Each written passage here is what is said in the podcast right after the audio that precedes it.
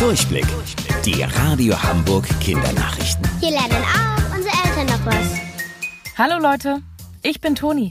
Keine Schule heißt nicht keine Schule.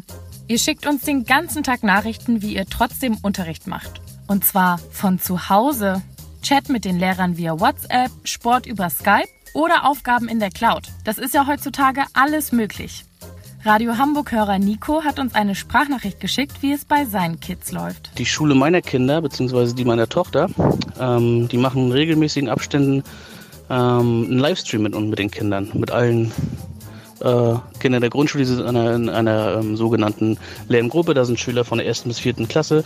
Und da treffen die sich dann regelmäßig, auf jeden Fall immer montags und bei Bedarf äh, und können mit den Lehrern sprechen und Fragen stellen, wenn sie Probleme haben zu ihrem Schulstoff. Also ich finde das echt super. Die Eltern haben dann auch nicht so viel zu tun. Aber ähm, ein bisschen Beistand ist natürlich immer nötig, aber im Großen und Ganzen finde ich das eine super Sache. Total cool. Und das sogar in der Grundschule. Ein großes, dickes Dankeschön an alle Lehrer, die das möglich machen. Nicht nur ihr spielt gerne damit. Auch Erwachsene haben viel Spaß dran. Lego. Aber wie wird eigentlich so ein Legostein hergestellt? Zuerst werden kleine bunte Plastikstücke, die auch Granulat genannt werden, in eine Fabrik gebracht. Da werden sie in große Behälter sortiert. Von da aus geht es dann weiter zu speziellen Maschinen. Die funktionieren wie ein Ofen und erhitzen das Granulat auf 230 Grad. Dabei wird es zu bunten Glibber. Der wird dann in kleine Behälter aus Metall gefüllt. Die haben die Form eines Legosteins.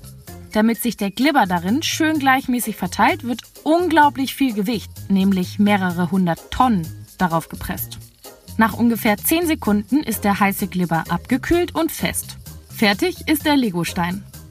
Der wird dann aus der Form rausgeholt, kommt auf ein Fließband und landet am Ende in einer Kiste. Die wird dann von einem Roboter abgeholt und zu einem anderen Band gebracht. Dort werden die bunten Steine sortiert und verpackt.